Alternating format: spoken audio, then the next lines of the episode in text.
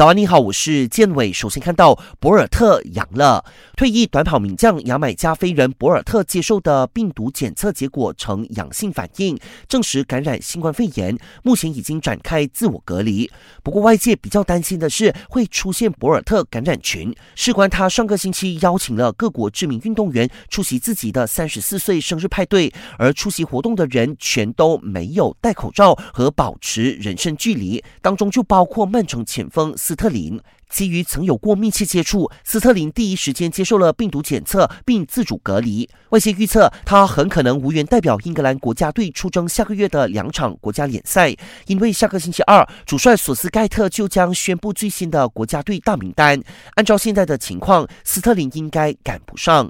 除了斯特林，英格兰主力后卫哈里马奎尔也可能无法踢比赛。他因为在希腊酒吧与人发生冲突，被警方提控上庭，正接受审讯。